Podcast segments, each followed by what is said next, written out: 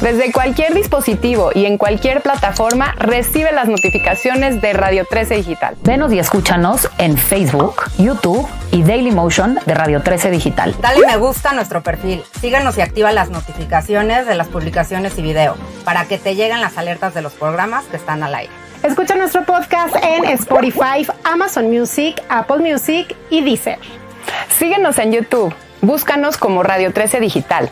Suscríbete a nuestro canal y activa la campana para que te lleguen las notificaciones de todo nuestro contenido. Visita nuestra página web www.radio13.mx. Radio 13 Digital, programación consciente.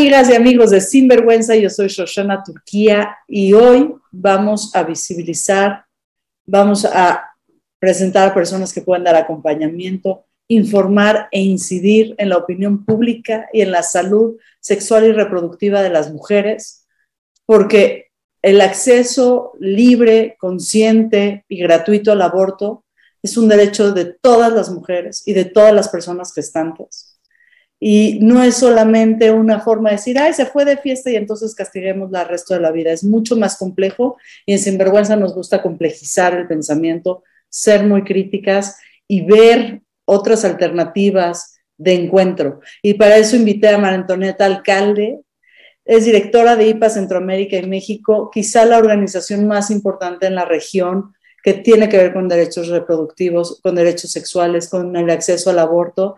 Antonieta se la sabe todas, todas. Y después de lo que pasó en Estados Unidos eh, con respecto a la, digamos, abolición de la seguridad de que se puede acceder a un aborto seguro, con la radicalización de muchos estados de, de Estados Unidos donde se penaliza activamente a quienes decidan tener un aborto y a quienes decidan acompañarlo, me parece muy importante que hablemos de lo que está pasando en México, de lo que está pasando en nuestra región y pues a pensarle y a darle que nuestros cuerpos son nuestros. Bienvenida, María Antonieta. Muchísimas gracias, Shoshana. Es un gusto para mí estar aquí y hablar de este tema que además que es el centro del trabajo que hacemos en IPAS. En IPAS todo nuestro trabajo está orientado a crear un entorno facilitador para que las mujeres eh, que nos enfrentamos a un embarazo no planeado, no deseado, eh, podamos, eh, si así lo decidimos, interrumpirlo. y además es algo, es, es una tarea y una lucha muy personal también para mí. Entonces, bueno, es un gusto poder estar aquí. Estamos bien viviendo, como bien decías tú, momentos agridulces en el sentido de que en América Latina vemos especialmente en México como la agenda por el reconocimiento del derecho de las mujeres a decidir sobre continuar o no con un embarazo se va estableciendo y va ganando terreno, pero por el otro lado, en nuestro vecino del norte, que ha sido muy importante en esta lucha, vemos un retroceso catastrófico que es la anulación de la sentencia de Roe versus Wade eh, en la Suprema Corte. María Antonieta, dices que esto es una lucha personal. Y sin, embargo, sin vergüenza siempre es personal. ¿Por qué? ¿Por qué es personal para ti? ¿Por qué pues es personal?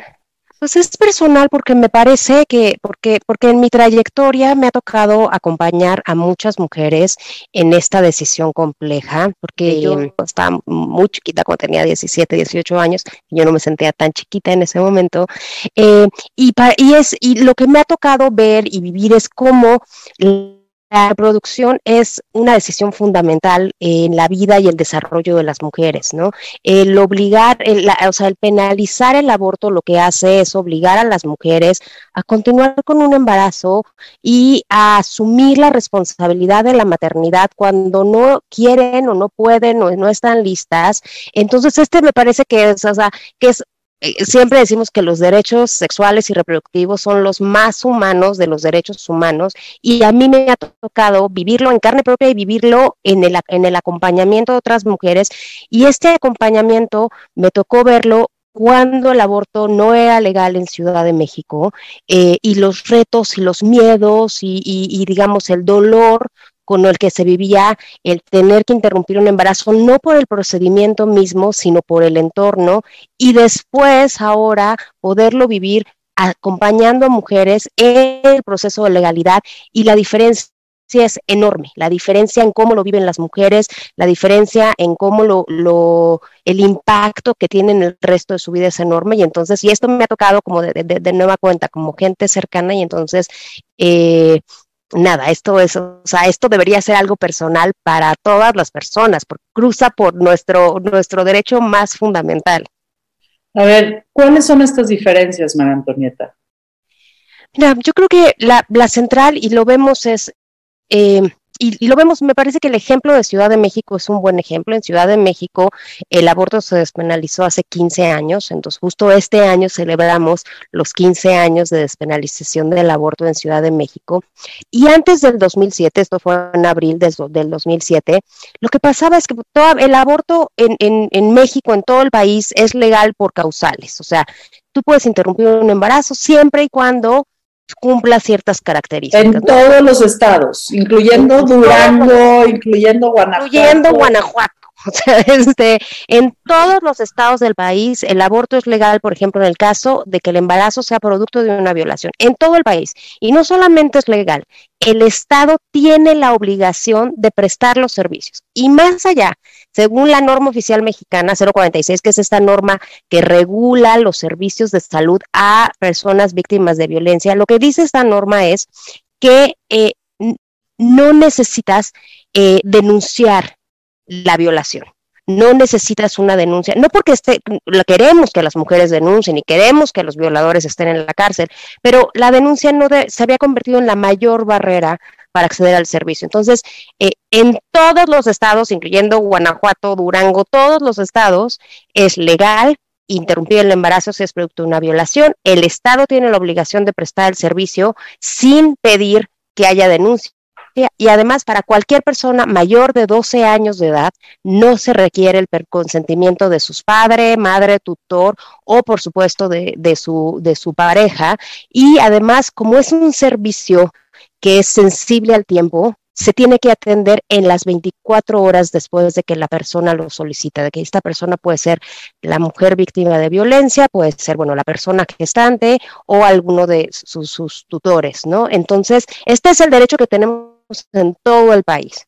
Pero sabemos que las causales no son suficientes porque sigue habiendo este estigma de eh, esto es algo malo, pero bueno, pues te damos chance solamente en estas, en estas causales. Y entonces lo que pasa en Ciudad de México hace, hace 15 años es que se reconoce el derecho que tenemos las mujeres de poder decidir sin que alguien, sin que nos autorice el médico, sin que nos autorice el policía, sin que nos autorice el abogado, simplemente en nuestra propia conciencia hasta las 12 semanas de gestación. Y las grandes diferencias son, eh, primeramente, las mujeres saben de este derecho y entonces lo que vemos en los servicios públicos de Ciudad de México es que las mujeres llegan temprano a, y cuando digo temprano a, interrumpir ese embarazo, o sea, en Ciudad de México, en estos, hoy los, la mayor parte de los servicios que se prestan en Ciudad de México se prestan antes de la octava semana de gestación. Entonces, verdaderamente es mucho más sencillo para el sistema de salud y es un procedimiento mucho más sencillo para la mujer y esto es gracias a que las mujeres no tienen que estar buscando y hablando con la amiga y preguntando y con miedo y buscando en internet a ver cómo interrumpir un embarazo. Y eso hace que pase el tiempo y que las mujeres lleguen más tarde.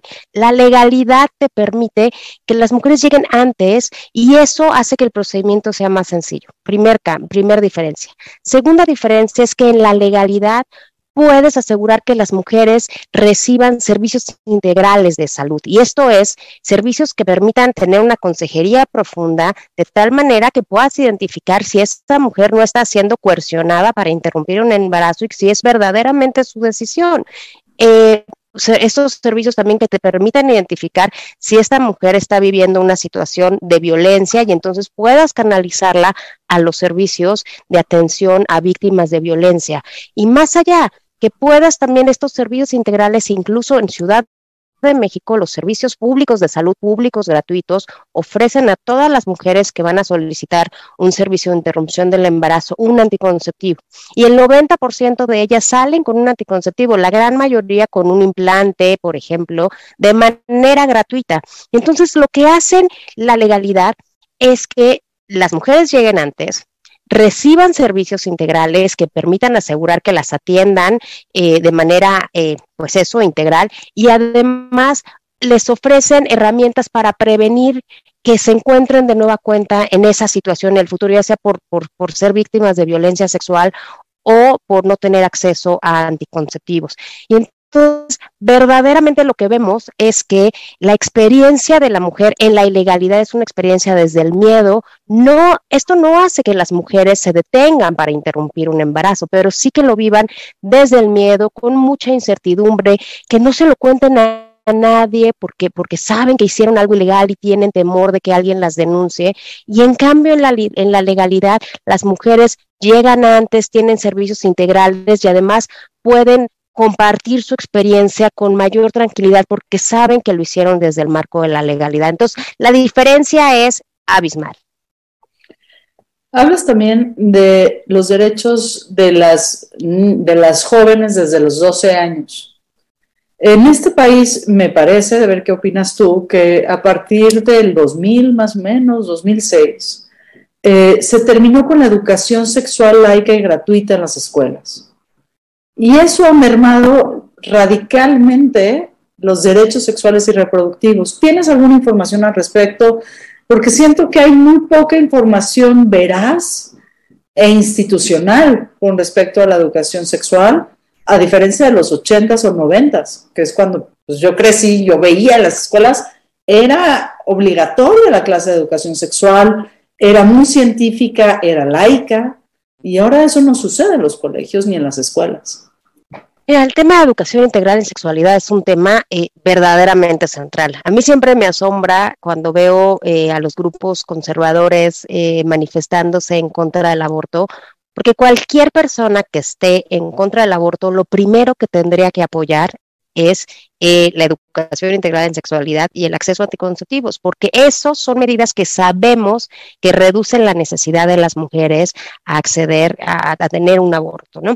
Y entonces, en México, eh, hay mucho por avanzar en materia de educación sexual. Como bien decías, los gobiernos panistas, especialmente, o sea, el gobierno de Fox y de Calderón, significaron un retroceso muy importante para estos temas. En los libros de, educación, eh, los libros de, públicos, digamos, educación pública, los eh, libros gratuitos, incluyen información, pero más científica sobre reproducción. Y la educación integral en sexualidad va más, mucho más allá de hablar del pene y la vagina, del espermatozoide y el óvulo, que eso sigue existiendo, sino habla de las relaciones de género, habla verdaderamente del consentimiento. Hoy la SEP está justo impulsando un cambio importante en su currícula y hay organizaciones que han estado trabajando de cerca con la SEP para que se incluya eh, temas de educación integral en sexualidad a mayor profundidad. Eh, no hemos visto los nuevos planes de estudio, pero estamos este, pendientes de que así sea. Pero sin duda, estos dos gobiernos panistas significaron un retroceso que además las consecuencias son evidentes. O sea, México es el país de la OSD con mayor índice de embarazo adolescente y no hemos podido, el embarazo adolescente sigue en crecimiento, en el mejor de los casos, en algunos estados está estancado, pero México ha logrado avanzar en otros temas, en temas de desarrollo social, económico, en tema de partos atendidos en hospitales, reducción de la mortalidad materna, en indicadores importantes de salud sexual y reproductiva y en embarazo adolescente, no solamente no hemos avanzado, sino hay un retroceso importante y, la, y la pandemia de COVID nos va a retroceder 30 años. Y entonces es impresionante cómo en un país que tiene infraestructura, que tiene instituciones, en este tema en específico de embarazo adolescente no logramos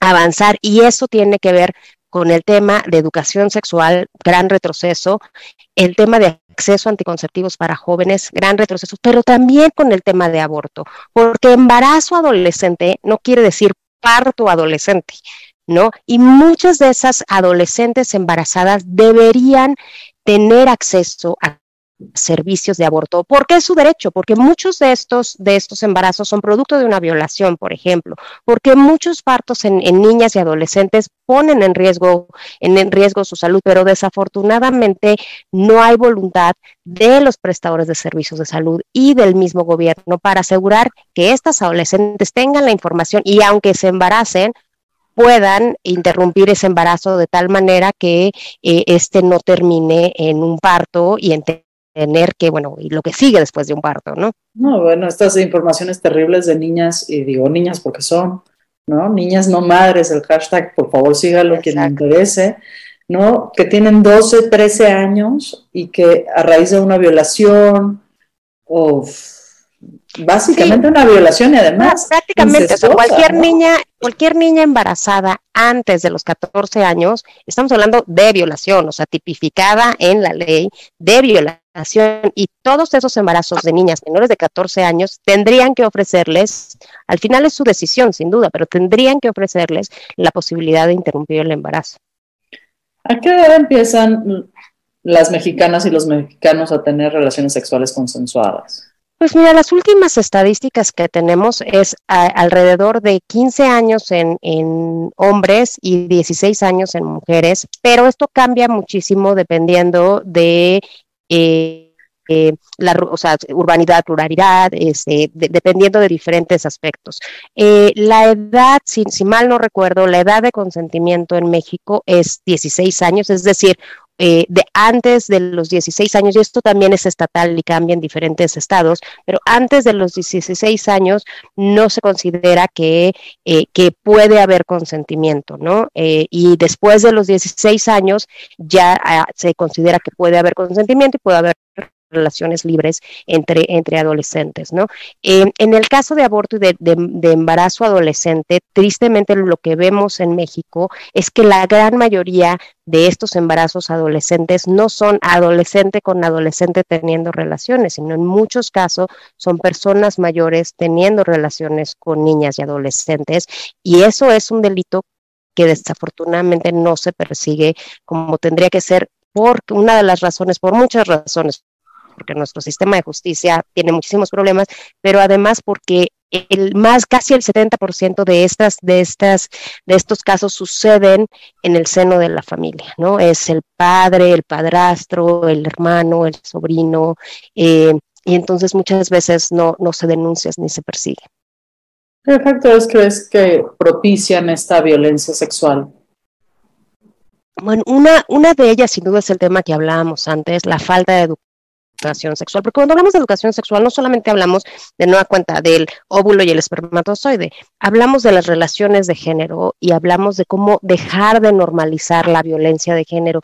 Yo creo que ahí hemos avanzado un poco en el sentido de, por ejemplo, dejar de normalizar el acoso callejero, dejar de normalizar eh, la violencia cotidiana hacia las mujeres, pero eso sigue existiendo y eso es un factor importante. O sea, las mujeres eh, en, el imaginario de, colectivo mexicano sigue em, eh, sigue entendiéndose el hombre como este ser que, es incontenible y que sexualmente tiene que estar hacia afuera todo el tiempo, y la mujer como eh, el hada protegida y mijita no salgas. Y aunque incluso esa idiosincrasia tiene este velo de protección hacia las mujeres, lo que hace es, de nueva cuenta, normalizar esa idea de que ninguna mujer está segura en la calle, de que ninguna mujer está segura si está sola con un hombre eh, y de alguna manera es permisiva y dice, bueno, pues es que para qué la dejaron sola ahí, pero bueno, pero también ella cómo se ponía esa minifalda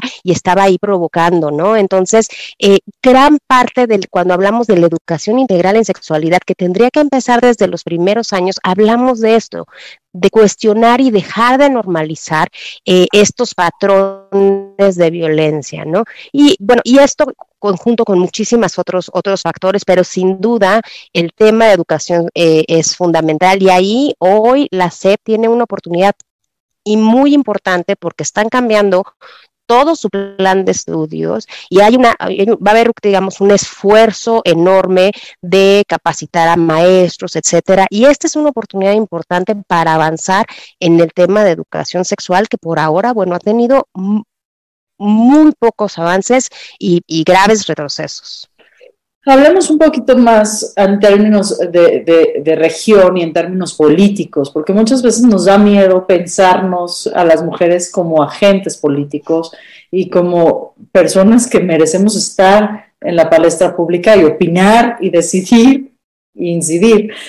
Eh, ¿Cómo ves los movimientos conservadores en México y después en la región y después en Estados Unidos, porque me parece que hay muchos hilos conductores, pero también hay diferencias importantes. Totalmente, o sea, sin duda los movimientos conservadores vemos hilos muy importantes desde Estados Unidos, pasando por México hasta, hasta la Patagonia, digamos, en, posturas similares. Eh, América Latina, México, es un país altamente católico eh, o digamos, con eh, creencias cercanas al catolicismo, los, movimientos evangélicos van cobrando fuerza, lo que es sumamente preocupante porque también son muy conservadores. Y entonces, gran parte de, los grupos conservadores, este, eh, antiderechos, anti-perspectiva de género, anti-aborto, anti-educación sexual, tienen un vínculo muy cercano con la Iglesia Católica. Vínculos políticos, vínculos financieros, y vínculos sin duda ideológicos, ¿no? Em, entonces, esta tendencia la vemos en toda la región. Este es un movimiento, y a mí esto me parece muy importante, es un movimiento que se viste em, con, una, con un mensaje de protección a la familia, de protección a los niños, a los no nacidos, pero basta como rascarle un poquito a esa agenda para tener claridad de que, de que detrás de esta agenda lo que hay en realidad es una agenda de control.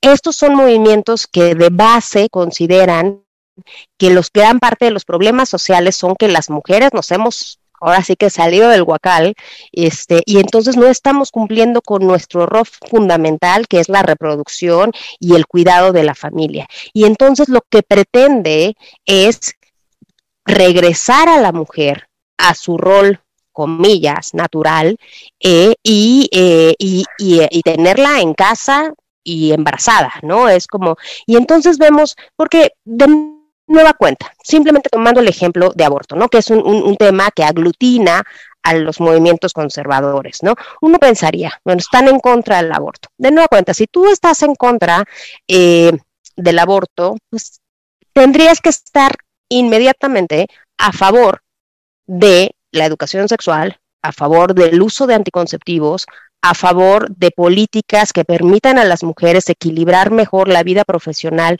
y la vida familiar eh, porque esto es lo que reduce la necesidad de, abortos en las mujeres. Si uno puede, si uno tiene educación, entonces no es víctima de violencia sexual, si puedes tener relaciones sexuales eh, utilizando anticonceptivos y no, y solamente embarazarte cuando te quieres embarazar, o si eh, sabes, estás segura de que no te van a correr de la escuela ni te van a correr del trabajo por embarazarte, pues muy probablemente tomarías esa decisión cuando es un, un buen momento en tu vida, ¿no? Eh, y entonces se reduciría la necesidad de abortos. No todos, porque también las condiciones de la vida cambian, entonces, pero se reduciría significativamente. Pero estos grupos conservadores que salen a la calle y que son vociferantes en contra del aborto también están en contra. Muchos de ellos, la gran mayoría, no quiero decir todos, la gran mayoría en contra de la educación sexual, en contra del uso de anticonceptivos, en contra de, eh, del divorcio. Entonces, verdaderamente son ellos los que generan y lo que, que haya más necesidad de abortos, porque en realidad su agenda no es la agenda únicamente del aborto, su agenda es una agenda que lo que quiere es que las mujeres perdamos la agencia que hemos ganado, perdamos los espacios públicos en los que nos encontramos y regresemos a lo que ellos consideran que es nuestro lugar natural, que es la casa cuidando hijos. ¿no? Te voy a hacer una pregunta que, viene de un lugar muy íntimo. ¿Cómo puede ver mujeres políticas que defiendan esta agenda? Ahí es donde se me estruja el corazón. Pues mira, sin duda hay un tema, sin duda a mí también, o sea, yo, yo pensaría que nuestras primeras aliadas, y nuestras primeras aliadas son las mujeres, pero también pues hay, hay todo en la viña del Señor, este, eh, el patriarcado es una, una forma, digamos, de control y de pensamientos que nos toca a todos y todas, ¿no? Y todas y todas, todas y todos en México estamos educadas en un modelo patriarcal, ¿no?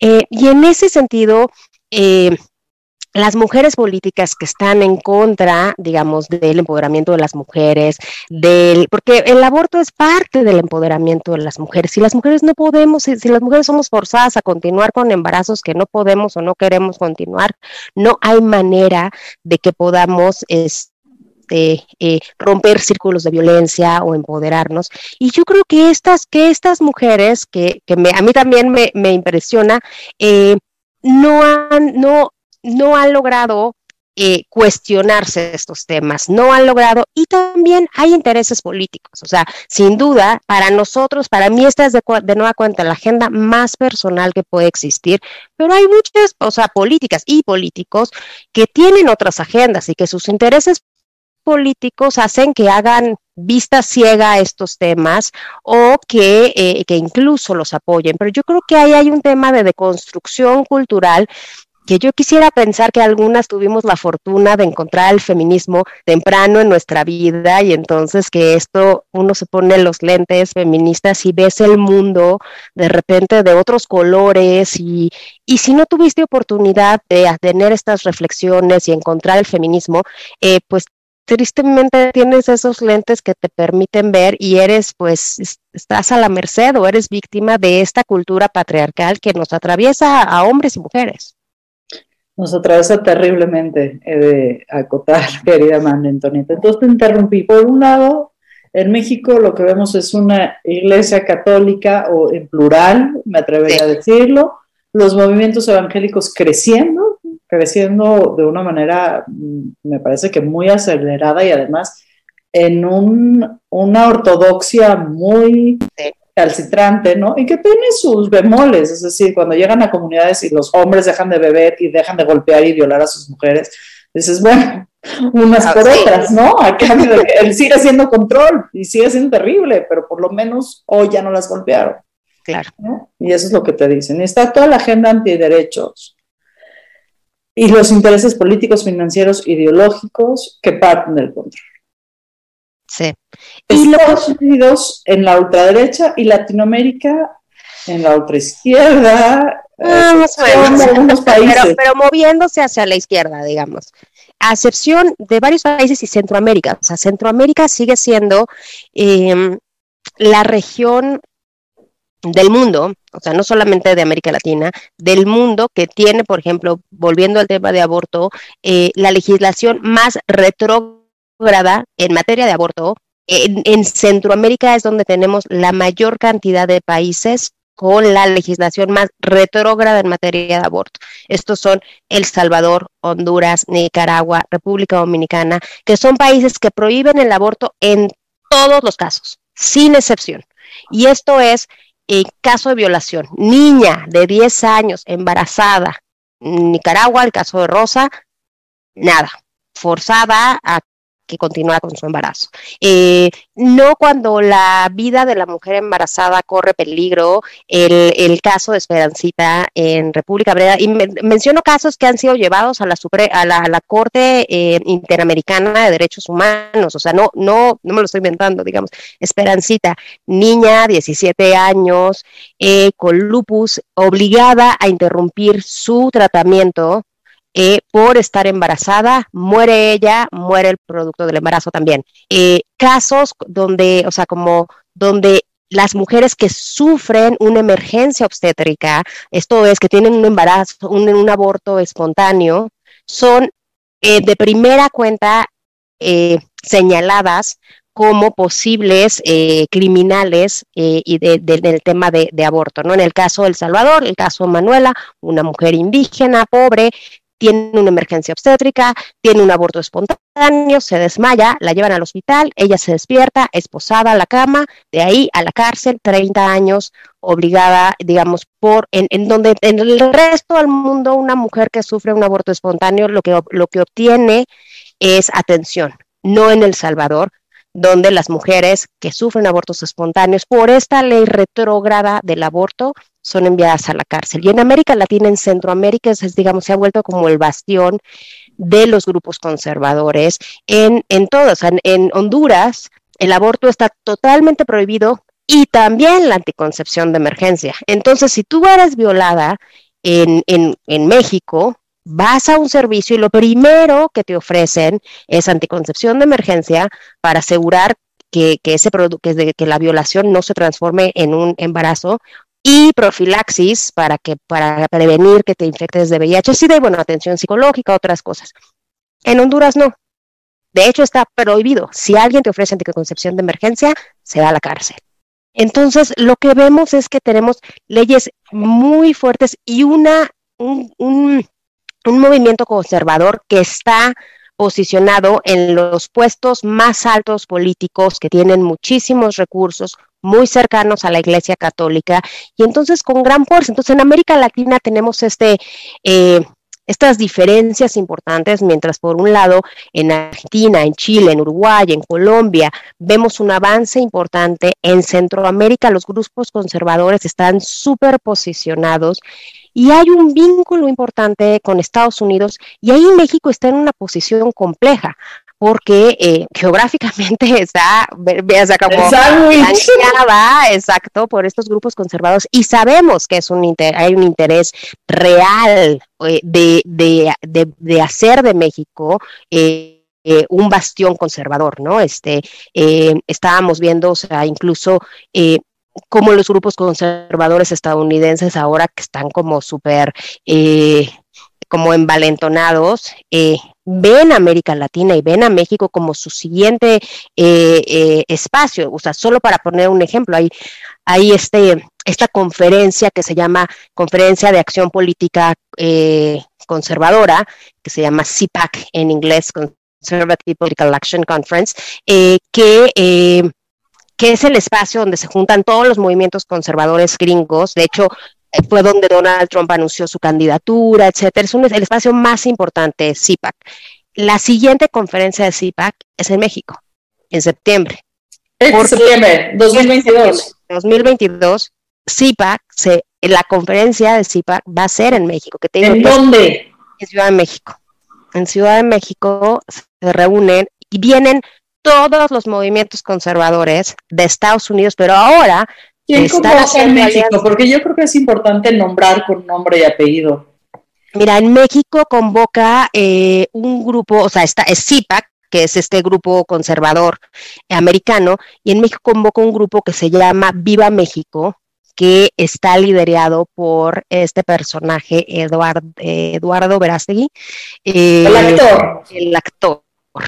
sí, el actor que, que es un activista, que es un activista súper fuerte del, de los movimientos conservadores y además que tiene claramente aspiraciones políticas, que lo que hacen es un espacio que aglutine a todos los movimientos conservadores de México, de América Latina, eh, pero es muy interesante. Y esto es solo una señal, como hoy los grupos eh, eh, conservadores en Estados Unidos están muy digo, envalentonados por la, por la decisión, porque tienen la Suprema Corte detrás, por la decisión en torno a Roe versus Wade en, en, en Estados Unidos y claramente tienen planes de traer esta ideología y de expandirse hacia México específicamente, pero hacia América Latina en general. Y entonces los tendremos aquí en casa en septiembre. Solo por poner un ejemplo, también eh, en octubre tenemos el Congreso Mundial de Familias, que es este espacio mundial donde se reúnen grupos conservadores en México. Entonces, los grupos conservadores tienen el ojo en México, sin duda,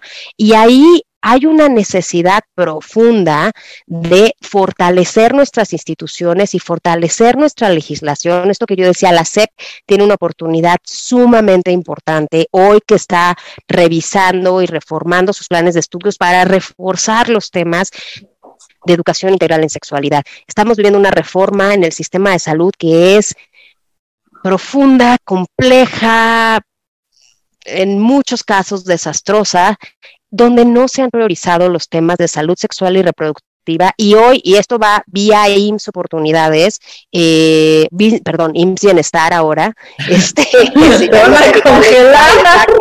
ya no sé ni cuál es cuál, pero hoy el IMSS, o sea, Zoe Robledo tiene una oportunidad de, vol- de priorizar estos temas y no lo están haciendo. Y claramente tenemos fuerzas externas a México, grupos conservadores que claramente están, pues, poniendo, digamos, su ojo en México para, eh, para su siguiente movimiento.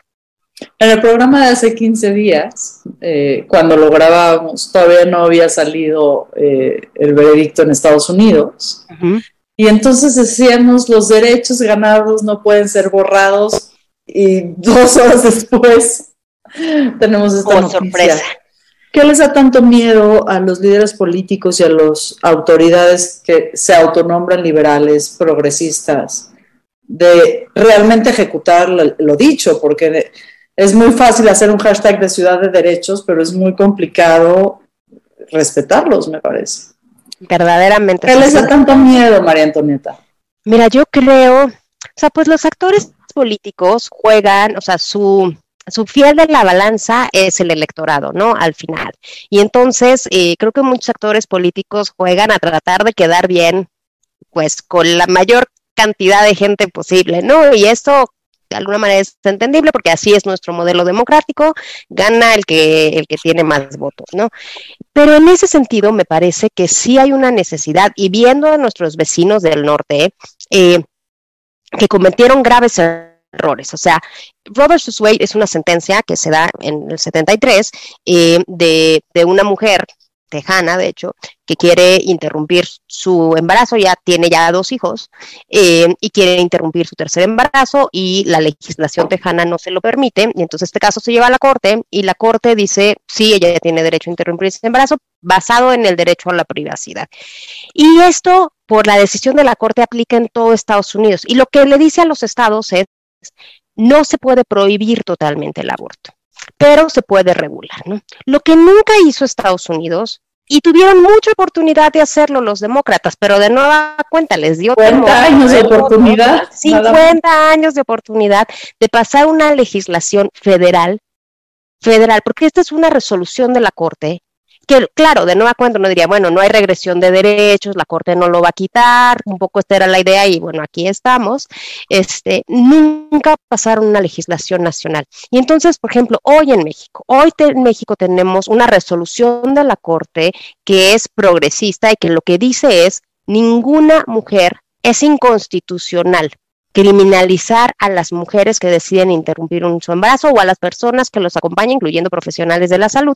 Entonces, con esa sentencia de la Corte, ninguna mujer, ningún profesional de la salud tendría que ir a la cárcel por el tema del aborto en todo el país. Pero no hay ninguna ley que lo avale. Es el, por ahora es el sistema judicial y es un, un mensaje que la Corte le manda al, al, resto de los congresos. Lo que urge hacer en México es verdaderamente despenalizar el aborto, que es sacar el aborto de los códigos penales. El, el aborto es el único servicio de salud que está regulado en el Código Penal. En lugar de estar regulado donde debería, que es en la ley de salud y en las normativas. Ya hay, está en la ley de salud y en las normativas, pero también está en el Código eh, Penal. Y es interesante pensar que el único servicio que está en el Código Penal sea un servicio que solo necesitamos las mujeres y las personas gestantes, ¿no? O sea, porque si los hombres lo necesitaran, ya hubiera salido el Código Penal desde el día uno. Entonces, o lo que urge hacer, y por ejemplo, cuando hablamos de Ciudad de México, que hace 15 años, hace 15 años México estuvo, la Ciudad de México estuvo a la vanguardia con la legislación de despenalizar hasta 12 semanas. Hoy ya no está a la vanguardia. Y este es el momento que en una ciudad de derechos, como decimos ser en Ciudad de México, pongamos nuestra legislación a la vanguardia y avancemos a verdaderamente despenalizar, porque despenalizar de nueva cuenta lo que permite es que las mujeres, las personas, los profesionales de la salud vivan la experiencia de interrumpir un embarazo con toda la tranquilidad de que no estás haciendo nada malo, porque no está en el Código Penal. Hoy en Ciudad de México, en todos los, en Ciudad de México y en todos los estados, el aborto sigue estando en los códigos penales. Entonces, yo creo que ahí Ciudad de México tiene una gran oportunidad Y nosotros esperaríamos que en esta ciudad que se ha jactado de ser la ciudad de derechos, de respetar los derechos de las mujeres, de las personas gestantes, seamos la primer ciudad que verdaderamente, la primera entidad, digamos, que verdaderamente despenalice despenalice realmente que es de que el aborto deje de estar en los códigos penales. Y ahí se va a ver por ejemplo, en el caso de, eh, del Congreso de la Ciudad de México, en el caso de la jefa de gobierno, pues de qué estamos hechos, ¿no? Si verdaderamente queremos, o sea, esto que tú decías, si verdaderamente somos un, eh, una propuesta liberal de derechos o nuestro cálculo político es más importante que hacer lo correcto.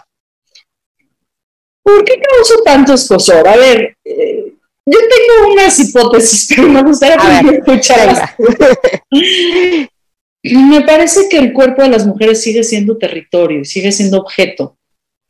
Eh, cuando tengo estas conversaciones con compañeros que en alguna vez me los topé en la vida o amigos incluso que recalcitrantemente están en contra del aborto y todos son señores, ¿no? Siempre ponen como, ¿y entonces cómo se va a reproducir la humanidad?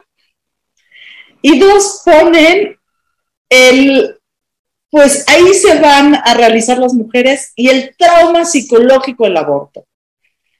¿Qué respuestas les das, María Antonieta? Porque yo les he dado varias, pero tú la experta. Mira, yo, yo creo que, el, el, tema de, del del aborto causa mucho escosor porque, porque es el conjunto de varios temas que son complejos, ¿no? Uno que tiene que ver con la autonomía, con la autonomía de las mujeres, de nuestra decisión, de nuestro cuerpo.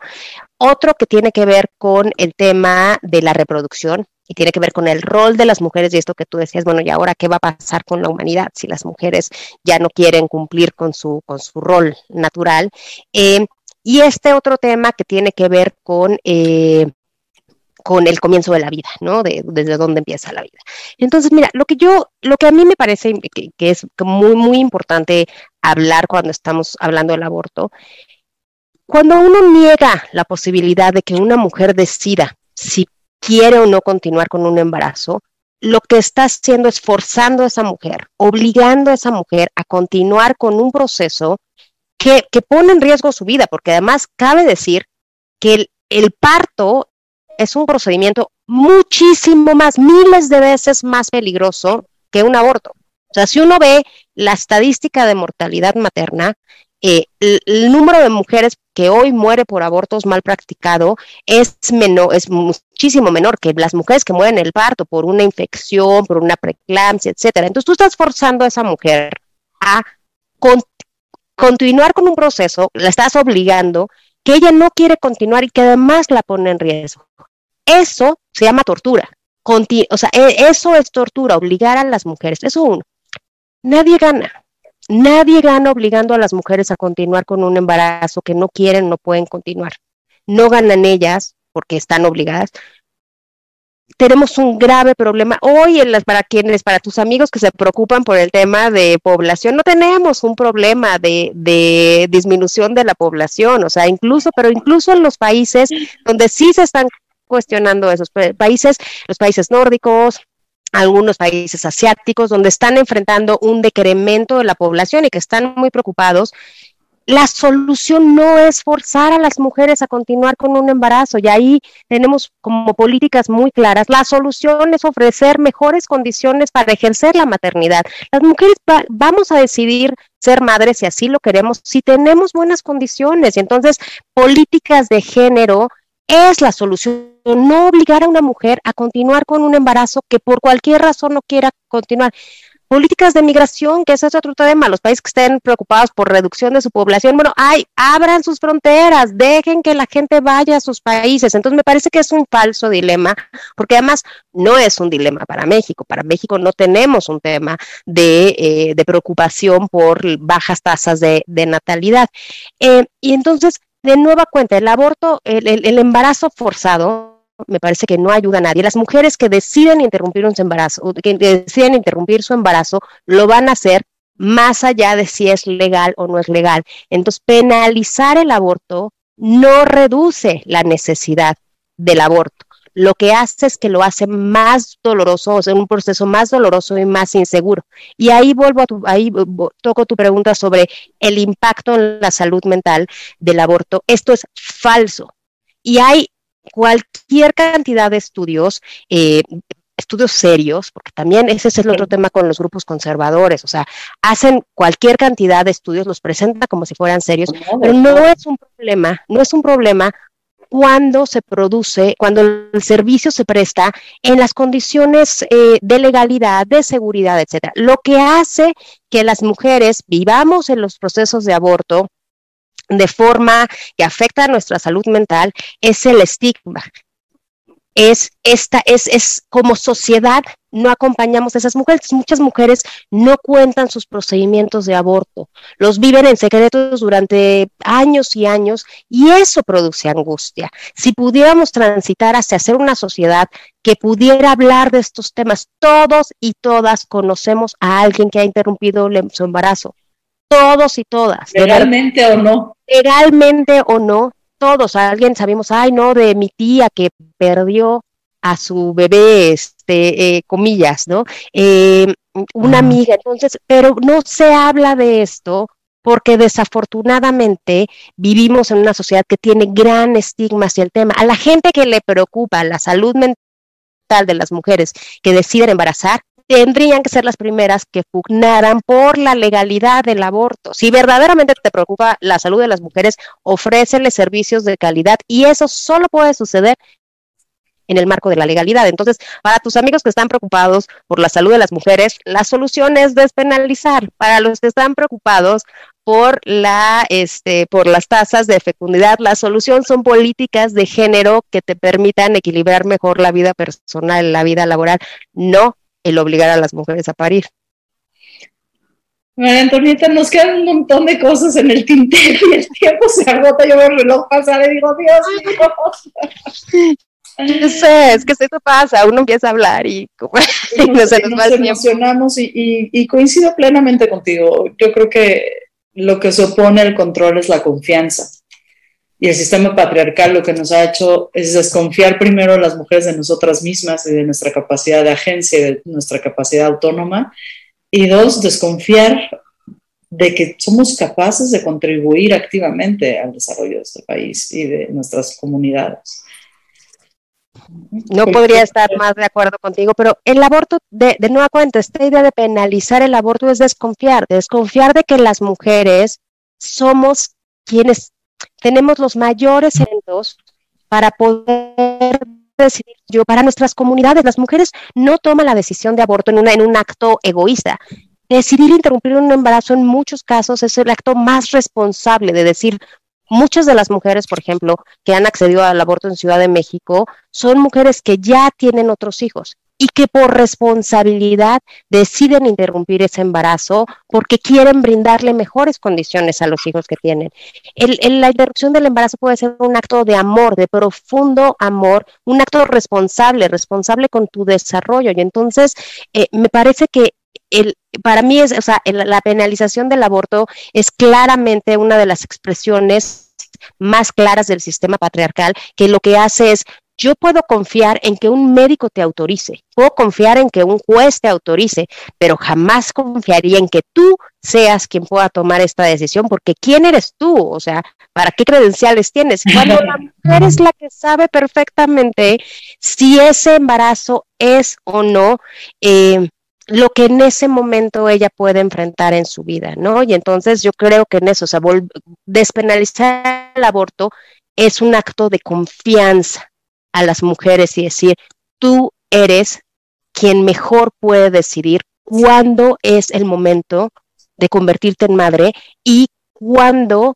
eh, es el mejor momento para interrumpir un embarazo si es que deseas, si no deseas continuarlo. Pues ahí estamos pasamos de estos actos en contra de la natura a verdaderos actos de confianza, de amor, de encuentro. Y yo creo que la sociedad pues, tendríamos que estar haciendo una gran reflexión si vamos a confiar unas en las otras o no. María Antonieta, no te puedes ir de este programa sin la pregunta clave. María Antonieta Alcalde, ¿cuál ha sido tu acto más sinvergüenza? ¡Ah! ¡Qué barbaridad! Este, creo que mi acto, posiblemente mi acto, y digamos, pues estamos en este mood más sinvergüenza, es eh, ser feminista en una familia eh, altamente tradicional y transformar en feminista a mi familia. Posiblemente ha sido mi acto más sinvergüenza y ahí se ve cómo lo lograste, los hijos se educan a los padres y poco a poco con mucha paciencia, con grandes pláticas y discusiones con mi papá. Este, mi, familia es una familia pues muy tradicional, mexicana, papá proveedor, mamá ama de casa, eh, pero yo siempre confié en que mis papás muy profundo en ellos este, eran, tenían una vena de justicia social y feminista y poco a poco, y entonces creo que mi acto más sinvergüenza fue declararme feminista en una familia tradicional, sinaloense, ranchera, este, y poco a poco ir permeando, hoy mis primos así, sinaloenses, rancheros, aceptan a mis amigos homosexuales, pasamos navidades juntos, etcétera, entonces creo que es un acto sinvergüenza del que me siento sumamente orgullosa. Pues ahí está María Antonieta Alcalde desde Sinaloa para el mundo, desde Sinaloa para América Latina, para el Caribe, con estas grandes este, reflexiones, con estas grandes incidencias en los grupos este, también políticos y de toma de decisiones, y con un gran amor a las personas y a la sociedad. Te agradezco muchísimo tu tiempo, mi reconocimiento enorme el trabajo que haces al frente de IPAS me parece que es fundamental que junto con otras organizaciones también feministas, pues vayamos protegiendo, ¿no? La vida y el amor y el bien ser de nuestra sociedad. El placer es todo mío, de verdad. Muchísimas gracias. Me encantó estar en este espacio y necesitamos como otras cuatro o cinco sesiones para terminar. Pues lo aquí en Radio 13 Digital, conectando con nuestro luz. Este, estamos en todas las plataformas, estamos en Facebook, en YouTube, esas son las más conocidas, pero estamos en Apple Music, en Spotify, en Deezer, en Daily Motion. En Daily Motion está yendo muy bien, compártanos, por favor. Este, y aquí, pues, eso es la propuesta, ¿no? Que tengamos conversaciones de largo aliento, que sean conversaciones complejas, donde discutamos ideas y no solamente identidades. Quiero agradecer también a todo el equipo de Radio 13, a Libertad Bright, que nos está haciendo el diseño nuevo de Sinvergüenza, que estamos fascinadas, a, en las redes a Danae Ramírez, en la producción a Miguel Carlo y a Eriquín, que son lo máximo. Muchísimas gracias, María Antonieta. Yo soy Shoshana Turquía. Muy buenas tardes.